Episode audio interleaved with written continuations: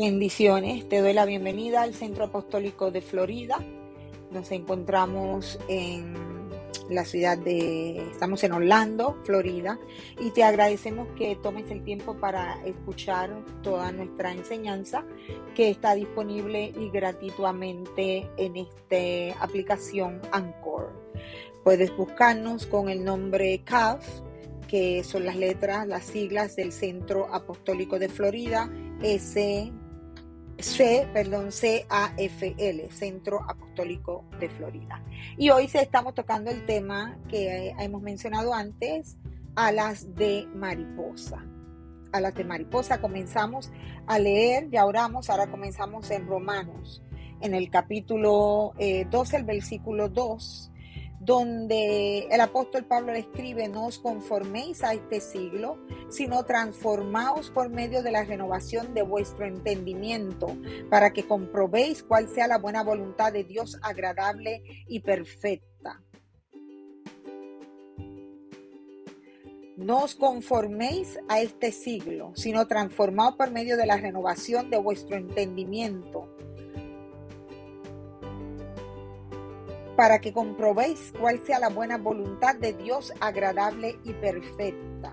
Hemos sido llamados a no solo profesar nuestra fe, pero sino también a que nos aseguremos que estamos siendo transformados a la imagen de Cristo y que en esta transformación nosotros podemos experimentar lo que no es solamente agradar a Dios, sino cuál es la voluntad del Padre para nuestra vida, su voluntad agradable y perfecta para nosotros, la iglesia. A veces esto es un poquito difícil porque nos enredamos en otros asuntos y perdemos el enfoque de lo que Dios está llamando a la iglesia en un tiempo tan controversial como lo es este año, el 2021, y también en el que entra el año 2022. Y que sabemos que Dios está dando un mensaje a la iglesia para que nosotros estemos preparados eh, no solamente para nosotros salir hacia adelante, sino para ayudar a otros a entrar al reino de los cielos y su justicia. Entonces, eh, hoy hablando acerca de alas de mariposa, porque alas de mariposa, este nombre... Eh, lo puse luego de que Dios me había entregado este material y a través del proceso de lo que se conoce como la metamorfosis, que es una transformación, yo pude ver que el poder admirar eh, y, apreciar la belleza de las alas de, esta, de este insecto llamado mariposa que vuela y que tiene un impacto bien importante en, la, en el ambiente, eh, tenía un proceso para llegar hasta ahí y que para yo poder admirar estas alas que son de varios tamaños y que algunas se tardan un poquito más que otras en salir, era necesario eh, poder entender cómo se llegaba a tener esta, capacidad de volar alas de mariposa. Y basado en este libro que tengo aquí, perdón, gracias que está a la mano, fue el primer taller que se dio, eh, el efecto de la mariposa, está en inglés, The Butterfly Effect, y cómo tu vida eh, impacta, importa. Cuán importante es tu vida, tus acciones, todo lo que tú haces, eh, qué dirección tú tomas, eh, la influencia que tú tienes hasta como creyente en el reino de Dios y, su justicia. El efecto de la mariposa es una teoría que ya está comprobada en el 1963, fue cuando fue introducida una hipótesis acerca de cómo el aleteo de la mariposa altera la atmósfera en el futuro, alteraba el movimiento molecular y esto alteraba el futuro eh, del tiempo, eh, como el aleteo de una mariposa en el continente africano podía eh, llegar a causar una tormenta en Estados Unidos. En 1963 fue cuando fue presentada la hipótesis y más adelante se comprobó que esta persona estaba en lo correcto aunque al principio se rieron de él. Esa es la base de este eh, taller, pero ¿cómo yo llego a impactar las naciones de la tierra? ¿Cómo yo llego a impactar el ambiente que me rodea? ¿Cómo yo llego a dejar un legado que transforme las naciones, que transforme los pueblos, que transforme la familia, mi casa, mi comunidad, mi matrimonio, mis hijos, mis nietos, los hijos de mis hijos, todo el que va a venir. Ahí fue donde el Señor me llevó a observar eh, a través de este estudio la importancia de ser obediente a Dios y de permanecer en esa obediencia. Vamos a ver rápido, es un resumen tenemos el huevo, vamos a ver la oruga y vamos a ver la crisálida. Y nos vamos a dejar llevar por la naturaleza para eh, poder asimilar y entender muchas de las cosas por las que nosotros pasamos, donde llegamos hasta pensar que Dios se ha olvidado de nosotros o se ha olvidado de las promesas, de lo que Él ha declarado en nuestra vida. Este, eh, esta clase, este seminario está, para, está preparado para gente de fe, esto es para creyentes, esto no es para personas que no ven su vida a través de los ojos de Dios. Entonces, vamos a ver primero lo que hace la mariposa. La mariposa eh, primeramente pasa toda su vida buscando en una pareja, buscando al macho, porque eh, la mujer busca al macho para ella poder eh, fecundar esos huevos y poder depositarlos. Una vez ella está preparada para depositar esos huevos, ella busca una hoja y en la parte de atrás de la hoja ella deposita todos esos huevos que ella tiene esperando que alguno de ellos se pueda dar. De aquí, eh, de hecho, el huevo es bien pequeño, es un milímetro, dicen los estudios. Eh, pasa toda la vida tratando de, de encontrar esa persona correcta, ese lugar correcto donde ella va a depositar algo que va a impactar eh, el mundo entero con el aleteo de sus alas en el momento correcto. Y esto nos, lleva a nosotros como por una, eh, por una jornada de la importancia que nosotros tenemos y que nosotros los adultos que hemos aprendido tenemos que enseñarle a nuestros hijos que tienen que tener cuidado, que tienen que escoger conciencia, con sabiduría, que hay que orar para emparejarse, sea en lo natural o en el ministerio, usted tiene que orar para ver con qué persona o personas Dios le está llamando para que usted se empareje, para que usted llegue a un cierto lugar determinado que Él le va a mostrar, para que usted comience a depositar algo de parte de Él, que más adelante va a crecer y va a dar fruto. Luego tenemos la oruga. En el ciclo de vida de la mariposa, de esos huevitos salen un tipo de gusano que se conoce como la oruga, pero la oruga no es cualquier gusano, es un gusano que tiene la capacidad de, comerse todo lo que encuentra por delante y tiene la capacidad de renovar su piel, de cambiar su piel, de transformarse. So, aquí nosotros entendemos, por lo menos podemos ver que hay un tiempo después de nacer en el cristianismo donde nosotros tenemos que eh, renovar nuestra mente como lo leímos en el libro de Romanos, renovar nuestro entendimiento donde nosotros somos transformados a la imagen de Cristo y donde no es tiempo de distraernos, es tiempo de comer, es tiempo de alimentarnos, es tiempo de crecer. Usted tiene que engordar, tiene que crecer, tiene que, eh, expandirse. Y se come todo lo que encuentra por el medio. Usted se viste de colores llamativos y las personas, eh, usted podrá verse, eh, no las personas, perdón, usted podrá verse que usted tiene algo especial. Pero ese algo especial en verdad es para camuflajearlo, para esconderlo eh, de, los de los predators, de los, de los, de los eh, eh, ¿cómo se dice esa palabra en español? Santo. Mm, bueno, se me olvidó la palabra, no importa en español, pero el que es bilingüe va a entender Usted se camuflajea, usted cambia de color, usted cambia eh, por fuera, eh, parece algo que en verdad usted no es, pero en realidad usted se está protegiendo de otros que vendrán detrás de usted para buscarlo como presa. Y esto no es solo, eh, en lo físico, pero también en lo espiritual. Nosotros los cristianos pasamos por este proceso donde llega un punto en que usted tiene personas que está pendiente de usted para tomar lo que usted tiene, eh, admiran sus colores, y, pero no tienen buenas intenciones, vienen eh, buscando eh, alguna manera para entrar y devorarlo, para, para acabarlo.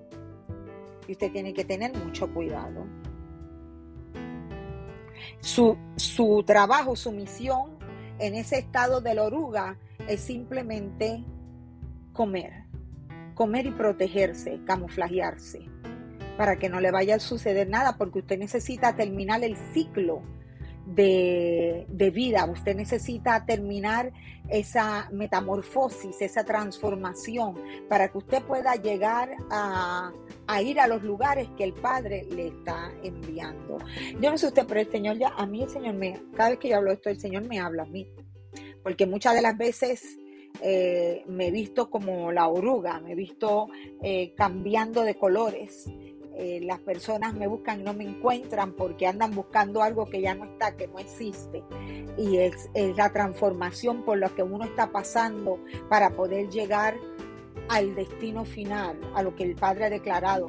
Por ejemplo, yo, yo pensaba que cuando yo entré a las misiones, pues ese era mi destino, que esa era mi vida, que ese era mi todo, que yo eh, moriría, llegaría, me llenaría de canas eh, como misionera, viajando por los países, eh, estableciendo obras, tocando el corazón de la gente, llevando el Evangelio de mil maneras pero en cambio no fue así. Yo he pasado por una serie de camuflajes, por una serie de sistemas que me han llevado a donde yo estoy hoy y todavía a lo que me falta. Y por esto el Padre me dio esta palabra para que yo tuviera paz, para que yo estuviera tranquila, para que yo entendiera el proceso de la vida espiritual, el proceso del creyente, cuando Dios lo va a enviar a otros lugares, eh, va a pasar por diferentes estaciones. Y usó como una buena analogía el, el ciclo de vida de la mariposa. Luego que la mariposa se convierte en oruga, bueno, no es mariposa todavía, me disculpan. Eh, luego que este huevo se convierte en oruga, pasa a ser larva primero, perdón, y luego pasa y crece, ya tiene patitas y camina y se convierte en oruga. Llega a convertirse en lo que se conoce eh, pupa o crisálida. No sé si usted lo ha visto, pero entonces ella comienza a tejer y esto es bien importante porque ella, ha cambiado ya de piel y de momento ella comienza a tejer eh, con seda, con un líquido que ella misma tira hacia afuera, una vestidura nueva. Pero esa vestidura no es cualquier vestidura. Esa vestidura tiene una intención eso es para ella no solo protegerse, pero ahí es donde ella se va a esconder, ahí es donde ella se va a guardar, o él, porque todavía no sabemos el sexo, ahí es donde este animalito se va a depositar. Y el mismo animalito lo teje, se teje él mismo en su cuerpo. No lo teje aparte, sino que él mismo hace movimientos eh, que crean que, salga de él esta... Eh, yo no soy una científica, así que espero método científico que salga de él este, eh, este líquido, que es un tipo de seda muy fino eh, para protegerse y donde él se va a guardar por un cierto tiempo. Depende de la especie de la mariposa que van a hacer, es el tiempo en el que va a estar guardada. Ahora, antes de llegar a ese punto, eh, la oruga llega a un lugar seguro y es aquí donde nosotros vamos a leer Hebreos 10:25. Bueno, léalo en su casa porque por el tiempo que rápido está corriendo, eh, usted va a leer Hebreos 10:25 porque ahí recibimos la exhortación que no seamos como algunos que no se congregan. En otras palabras, hemos sido llamados a congregarnos. Congréguese. Usted tiene que buscar un lugar donde usted eh, a, través de las diferentes transformaciones del camuflajeo que usted se ha puesto, usted tiene que llegar a un lugar donde usted va a comenzar a soltar todo eso que hay dentro de usted y usted va a comenzar a protegerse en ese lugar. Dice que la oruga para hacer una crisálida, ella comienza con esa seda a crear un tipo de botones, un tipo de seguridad. Y ella se asegura en una rama porque de esa rama ella va a colgar. Entonces es importante, perdón, que yo encuentre en el cristianismo, en mi caminar con Dios, un lugar seguro donde yo voy a esperar ahí el depósito de Dios en mi vida y donde yo voy a empezar a, sufrir un tipo de transformación, voy a pasar por un proceso, voy a pasar por esa metamorfosis, voy a pasar por unos cambios que va a definir mi identidad pastoral, mi identidad ministerial, mi identidad espiritual, mi fuerza. Todo se va a concentrar en ese momento en donde yo estoy colgada de una rama como lo que se conoce con el nombre de pupa o crisálida. Ahora hay algo que llama mucho la atención. Cuando este animalito llega a crear ese botón seguro, porque el peso lo tiene que aguantar, es decir, nadie lo va a hacer por usted. Usted mismo tiene que llegar a ese lugar que Dios le va a mostrar, un lugar seguro. Después que usted comió y se alimentó mucho, por eso es que no, no necesariamente usted va a estar en la misma iglesia o en el mismo ministerio haciendo lo mismo por 10, 15 o 20 años. Despierte. No puede ser el maestro de escuela dominical por 20, 25 años. Tiene que haber en usted una renovación, tiene que haber un avivamiento, tiene que haber un momento de gloria donde usted llegue a lugares más lejanos. Pero usted tiene que tener la capacidad de esperar en el Señor colgado de esa rama y algo bien sobrenatural que hace este proceso es que este, este animal le digo animal por, por aquello, no, me gustaría llamar insecto, pero esta crisálida al colgarse prácticamente queda en forma de J. Y eso me llamó mucho la atención, porque es como si nosotros tuviéramos que agarrarnos de Jesucristo, colgar y esperar en Jesucristo. Exactamente eso es lo que tenemos que hacer. La mariposa lo hace sola.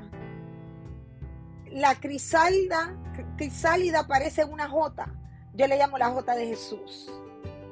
Luego que ella está ahí por el tiempo determinado, de, acuerdo a su especie, yo no voy a entrar en eso, ella comienza a estirarse y comienza a expandirse, la capa de seda comienza a manifestarse, a ponerse bien finita, al punto que usted puede observar si ha sido, si es una mariposa mujer o es hombre, o es un mariposo, no, si es mujer o si es hombre. Hay transparencia y es una de las características más grandes que tiene el, el ministro en la iglesia, es que usted tiene que aprender a ser transparente. Usted tiene que estar claro, tiene que ser claro. Usted no puede andar escondido ni con cosas nébulas. No puede darle en la nébula. Usted tiene que ser una persona de integridad, pero una persona transparente que lo que usted es hoy aquí lo es allá, lo es mañana y su, y su palabra, lo que usted dice, eso es y punto, y no hay sombra ni variación en usted. Usted está determinado y seguro que Jesucristo es su Señor y así usted trata a sus semejantes también. Esa es la parte más interesante para mí, lo que es colgar en la rama, esperar por Jesús, donde yo me empiezo a identificar mi formación pastoral mi identidad pastoral comienza a formarse. Pueden, pueden ver, ver quién yo soy, mis dones, mis talentos, donde yo comienzo a estar tan pesada que entonces la, la capa que me rodea es tan finita que al yo estirarme comienzo a romperla y comienzo y puedo salir, estirar mis alas y entonces verdaderamente salir